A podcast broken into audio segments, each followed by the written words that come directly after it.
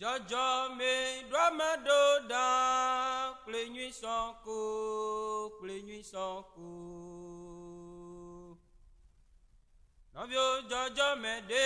Jọjọ mi dọ́mọdó dán kple nyui sàn kó kple nyui sàn kó.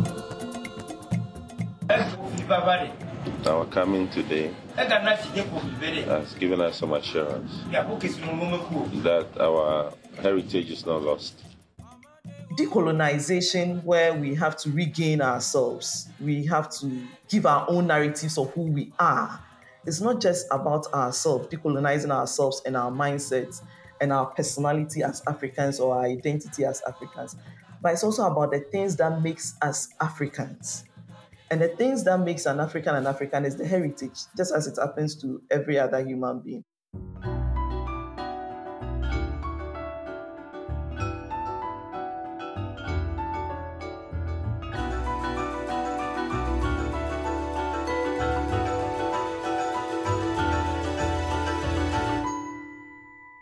Welcome back to Wissen Entgrenzen, the Max Weber Foundation's podcast.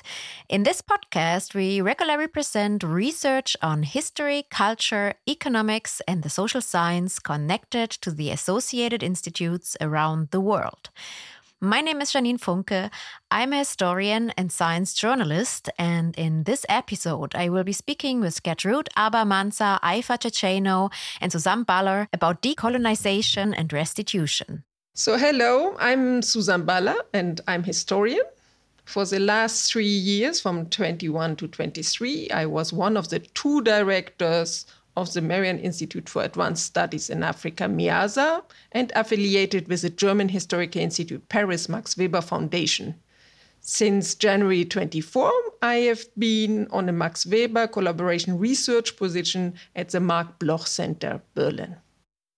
Hello, I am Gertrude Aba Mansah Eyifa-Dzidzienyo, an archaeologist and a senior lecturer at the Department of Archaeology and Heritage Studies, University of Ghana. My research interests borders around museology, heritage management, gender issues in archaeology, and my recent researches are around restitution issues.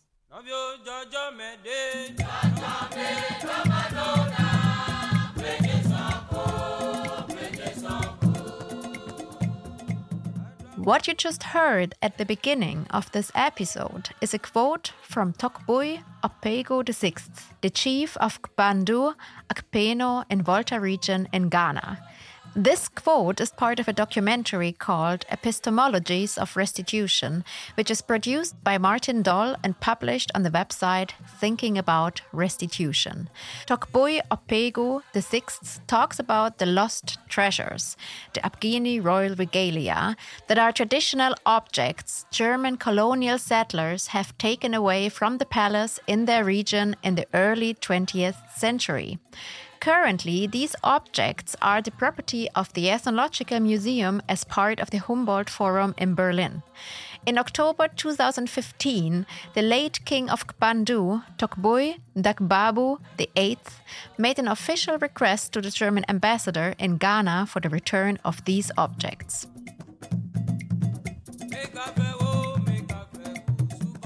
There are many other examples of similar restitution cases in Germany and other former colonial powers.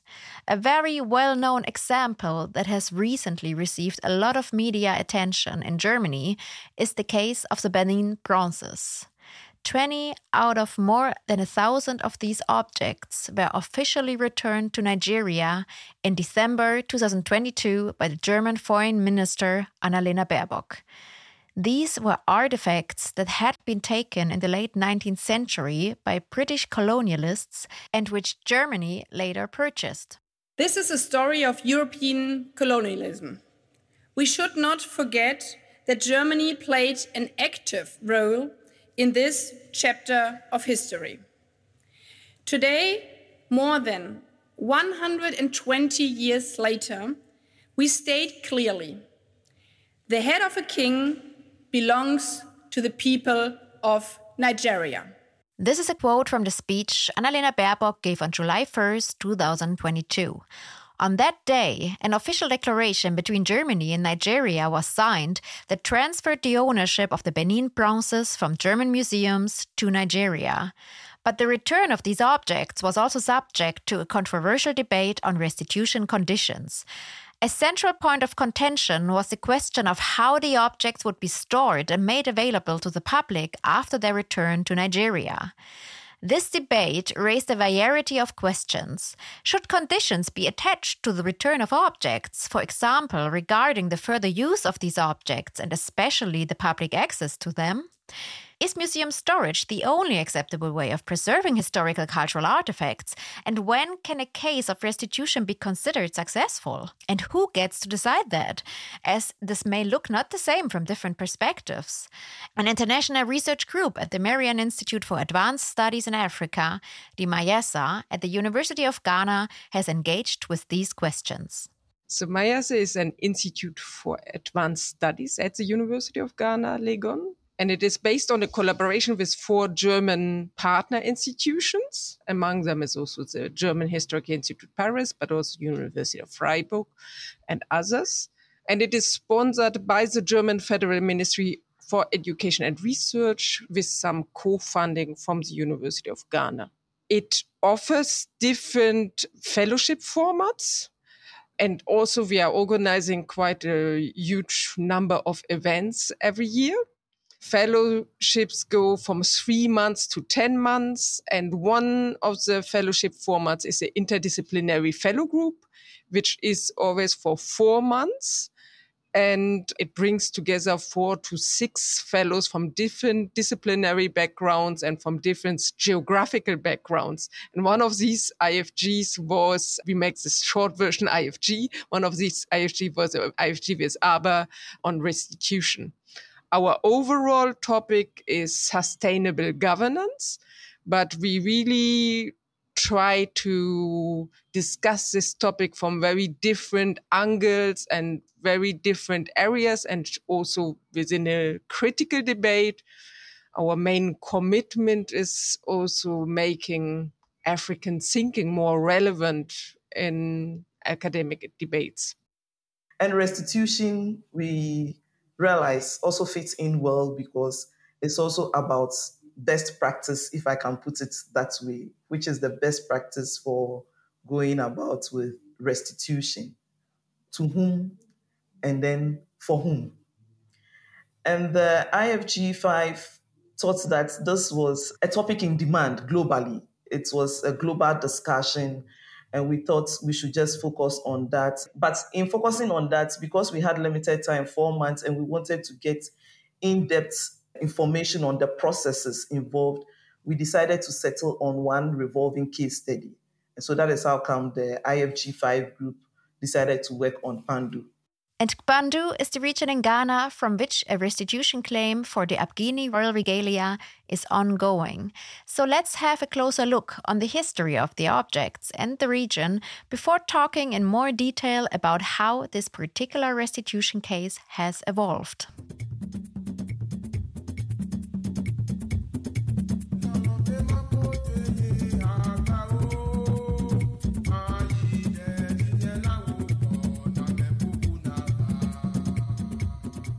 The Kpandu Municipal District is located on the eastern bank of the Volta region of Ghana, close to the Lake Volta and not far from the border to Togo. The main city in the area is called Kpandu. The name Akpini regalia is linked to former migration processes in the region. During the 17th century, the so called Akpini people came into the area. The Akpini regalia are objects that belonged to the Kpandu royal palace and include drums, ivory side blown horns, and smocks. They were taken away in the beginning of the 20th century, and this story is closely linked to the colonization of the region.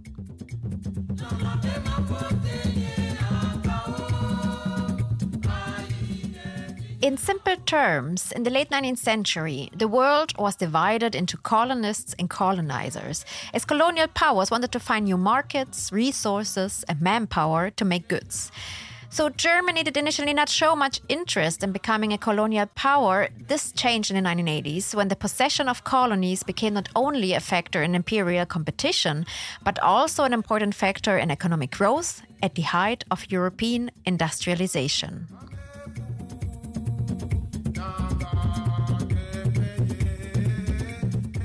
As more and more imperial European powers occupied land in Africa, there was a need for formal agreements amongst the colonialists. From the perspective of European powers, the indigenous people did not have any rights. An important conference in this matter was the Berlin Act of 1885. The main interest of the imperial powers was to ease trade and set rules for occupation of the land to avoid conflict amongst themselves. After the Berlin Conference, the German government officially established so called protectorates, including Togoland. The German colony of Togoland included the area of today's Togo and part of Ghana, and with it, parts of Volta and Oti regions. The city of Kpandu officially became part of the German protectorate in 1889. Responsibility for this protectorate meant that the colonizers took over the political and economic administration of the occupied region and ruled over many aspects of the social and cultural life.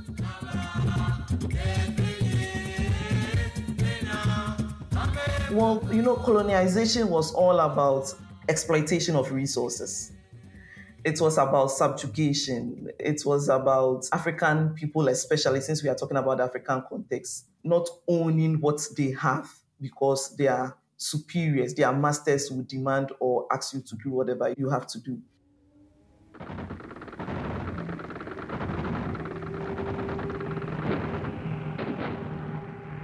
When World War I broke out in 1914, battles were not only fought in Europe, but also in the colonies. It is assumed that around this time, the Akpini royal regalia were stolen from the palace in Kpandu and brought to Germany. But there is still a great debate ongoing about when exactly which objects of these objects came to Germany. When Germany lost World War I, it also lost its colonial territories in Africa. The larger part of the former German protectorate, Togoland, was divided between the British and the French. The Kpandu region was set under British rule, and when the state of Ghana was formed in 1957, the region gained independence from the British.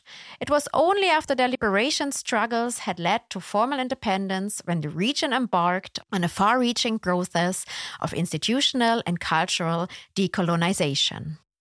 So, decolonization, where we have to regain ourselves, we have to give our own narratives of who we are it's not just about ourselves, decolonizing ourselves and our mindsets and our personality as Africans or our identity as Africans, but it's also about the things that makes us Africans. And the things that makes an African an African is the heritage, just as it happens to every other human being. It's your heritage, and the African heritage is a living heritage. It's a heritage that aids in the survival of the African person. So then in decolonization, we are saying that it should not just be about words, about thinking, about structures, but it should also be about the things that were made by our forebears. That speaks to who we are. That is embedded with the meanings of what our personality all stands for, what our values, what our um, knowledge systems were all about. So decolonization is really tied into restitution Restitution and decolonization are closely intertwined. For example, schools, often founded and run by Christian missionaries, were an important part of colonial rule. Children were trained to become good colonial subjects, and the curriculum was highly influenced by a colonial worldview, representing Africa as a place with no real history and culture. In the past decades, colonial governments after independence started to create new curricula and they also started new research and built new museums to uncover and honor their history. Besides this, also buildings and street names from colonial times were changed, not everywhere, of course, and the processes of these changes entail social debates and often start very late. It's important to mention that the demand for restitution of historical objects, including the Akpini Royal Regalia, was an important part of all this. and still is.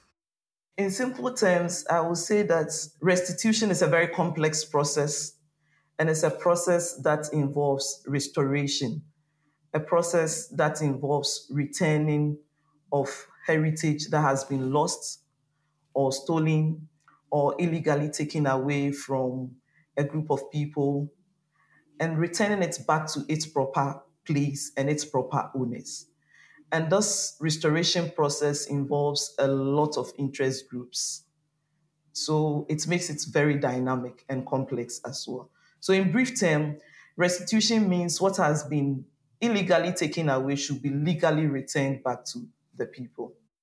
I think something which which is a bit complicated sometimes in the restitution debate is a focus on the legal terms it is on one hand very important to think about what is legal, but then also is very important to think who is setting the legal frame. A lot also a debate on legitimacy, I would say, and who has the agency to claim what and to define the process. So I think it's something which also has to be considered. It's not just in terms of simple property rights that we can define this discussion. In the past, sometimes, I mean, for a long time in the restitution debate, people sometimes claimed, oh, this or that object was given as a gift but but it was still in not a legitimate context so i think it's also important to to keep in mind it's not just a very narrow legal framework but I think if we narrow it down to the African context, then we can say that from the 60s, 70s, that was when we had a lot of claims for restitution of African cultural heritage.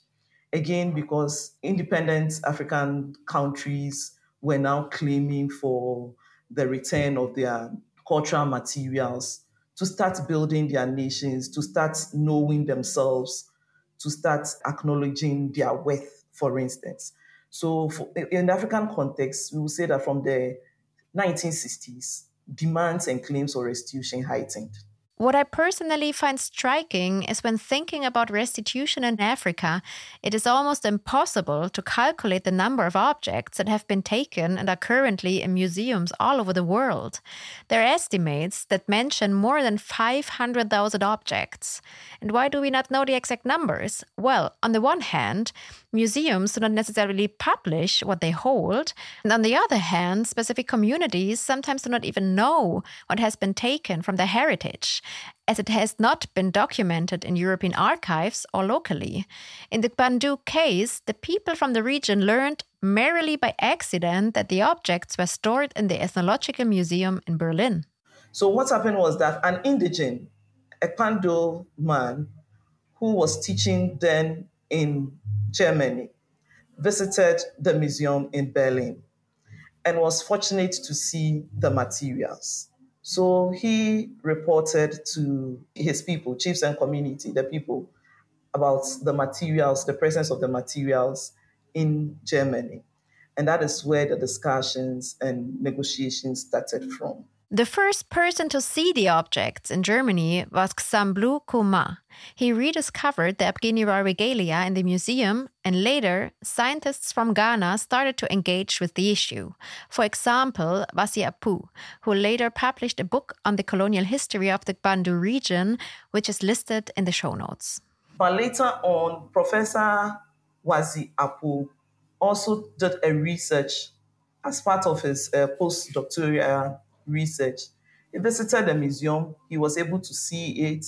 So from 2015, he engaged, and he is also an indigene. So he engaged his chiefs and people. It was brought to their attention, confirmations were made, a number of researches were done. He actually visited and saw the collections himself. And from there, they took it up and started asking the process, the negotiation process started by demanding and the chief officially writing asking for the return of the royal materials.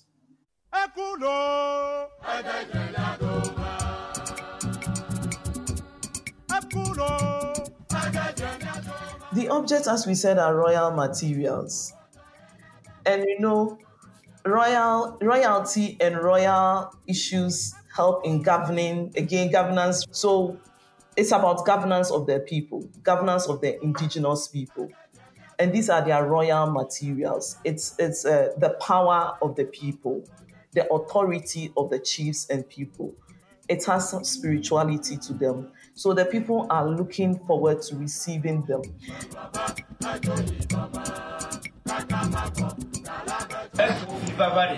Our coming today has given us some assurance that our heritage is not lost. All the things we said, we should put it in our minds and in our documents. We should work on it and research. In December, when we plan to come, all the documents that we're going to bring you benefits them.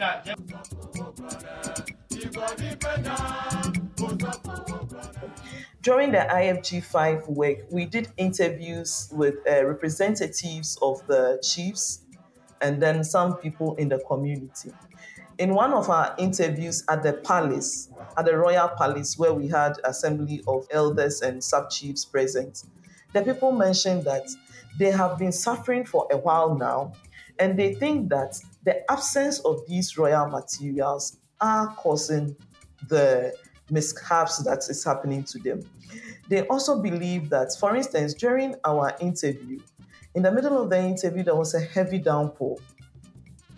A heavy downpour, and the people told us that the ancestors are happy with the discussions we were having with them. And that is why they were raining down on us.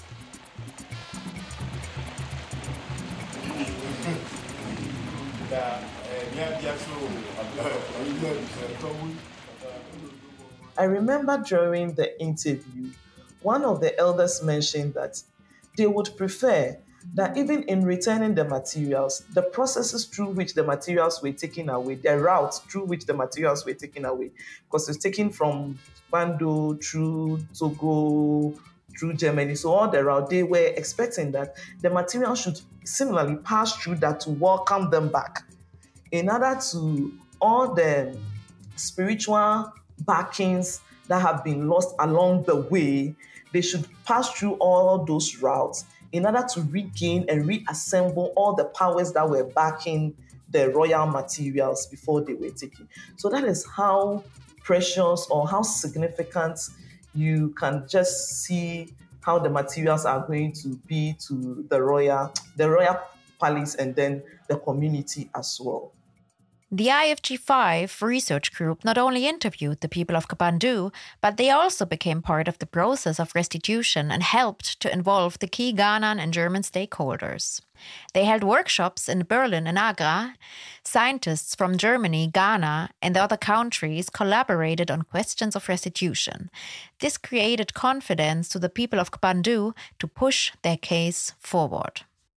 And the new king has also officially written to the German ambassador in Ghana requesting for the process. From the German side, the officials from the Ethnological Museum in Berlin have gone through the process and are ready to restitute. They are asking for the government's hand in it because they want to restitute through the government and not to an individual king. So that is the stage that it's in now. Ghana has set up a committee in charge for restitution issues. So the case is now in the hands of the committee in charge of restitution issues. We asked the Ethnological Museum in Berlin for a statement on this issue. They did not want to give an interview due to the ongoing process on this case, but the press office gave a short statement via email. In recent years, the Ethnological Museum has conducted intensive provenance research on these objects in collaboration with researchers from the University of Ghana. This has revealed that some of the Kpandu objects contain human remains from other regions. The Prussian Cultural Heritage Foundation is, in principle, prepared to return the objects. However, in order to initiate a restitution process, the involvement of the state level on the Ghanaian side is necessary, especially in order to find the right interlocutors. as several people and groups are affected due to the human remains incorporated. As you can see, the process of returning the objects is very complex but ongoing. However, the German responsibility in terms of restitution does not end once the objects have been returned. Also, the Humboldt Forum should do a much stronger job in not just displaying objects and then maybe having some some information leaflets which are usually not available about restitution claims but in showing if they show objects then also to show the history of it and show the history of claims to bring these objects back. And then once objects have left also show the the history of of that story because i think it's it's very important also in, in the in a history of understanding each other to to know what happened and how this happened and and to to continue the debate. The story shouldn't be just over by bringing back an object because can this solve some of the wounds created by by colonialism? So the so- story shouldn't end by just bringing back. Of course that's a like a crucial step but from at least from a German perspective, it's it's not over with it. We have to take also the German colonial past very serious in our memory practice and, and in our discussion about the past. Let's briefly look back to the restitution case of the Benin bronzes, which I mentioned at the beginning of the episode. It is striking to me how the whole debate of German colonial responsibility is overshadowed by discussions about the correct return of the bronzes and its conditions. What I've learned is to listen carefully to the African perspective. Because one of the main issues affecting us in Africa is the our inability to tell a lot of the past histories our inability to tell a lot of the past histories means that the next generation are going to lose a lot of information, a lot of knowledge on our past. So, as we research into restitution, we should also be able to look at aspects that would help build us forward, aspects that will help us build the African narratives in owning ourselves. If our forebears were able to do all the things that we are seeing, and especially the material culture that we are now asking for, then the current generation should be able to do better by building upon them. But we can only do better when we know the past. So researchers should focus on that. One big challenge is also that to now not all museums have published their uh, archives. So once you don't know what exactly is where, you only have numbers. So I think one important step also is to to have publish the archives, but also bring these archives into debate, bring it into the schools, bring it into to discussions, bring it into museums, so that that people also relate to it and know about it and can discuss it so that i think is something which also is part also of the restitution process in a way. It's not only about specific cases. So i think once we think about restitution debate we really have also to rethink how to frame research cooperation and how to support and and sponsor african knowledge production in a way that this is not just defined by some German or any other university or scholar, but that it is defined on the continent. And I think it is very important uh, within the restitution debate to, to find new ways to counter this very strong imbalance. In summary, European Western institutions are beginning to think about how they can work together with partners from the global south on an equal footing. Also, efforts are being made to involve African partners. These efforts are still taking place within a framework of structural inequality and marginalization. One key aspect of restitution is to provide access to archives, materials, and museums. Objects that are currently stored in museums in Europe and other parts of the Western world should not just be found by chance by African researchers. It is important to provide an infrastructure that enables systematic and extensive research. Therefore, one approach could be to ease visa and travel restrictions to Germany, for example, and other places all over the world that are relevant for research.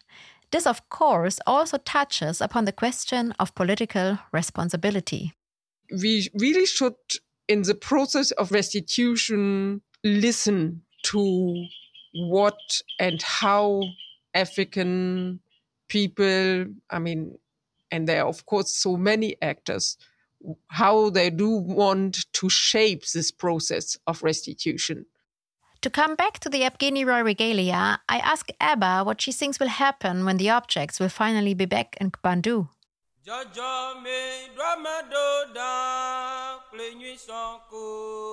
Plénuit sanko.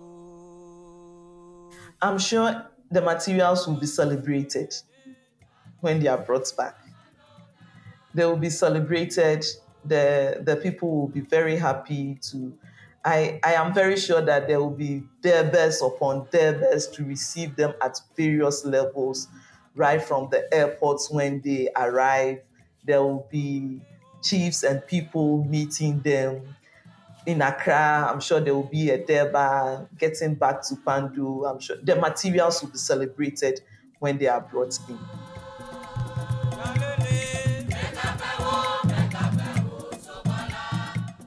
When the time comes and the objects are returned, we will, of course, report on this via the Max Weber Foundation's social media channels. We have linked other websites that report on this case so you can stay updated on the latest news. In the meantime, I would once again suggest to watch the documentary by Martin Doll, which we have also linked in the show notes. And here you will be able to see a part of the research group's conversation with the chiefs of Kpandu and find more background information on this particular restitution case. Thank you.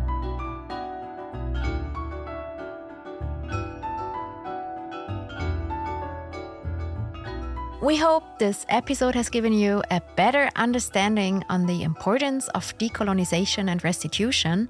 We are happy, as always, to receive feedback on this episode via email or on our social media channels. The next episode of this podcast will be in German, but we will continue to produce content on the research from different institutes in English as well.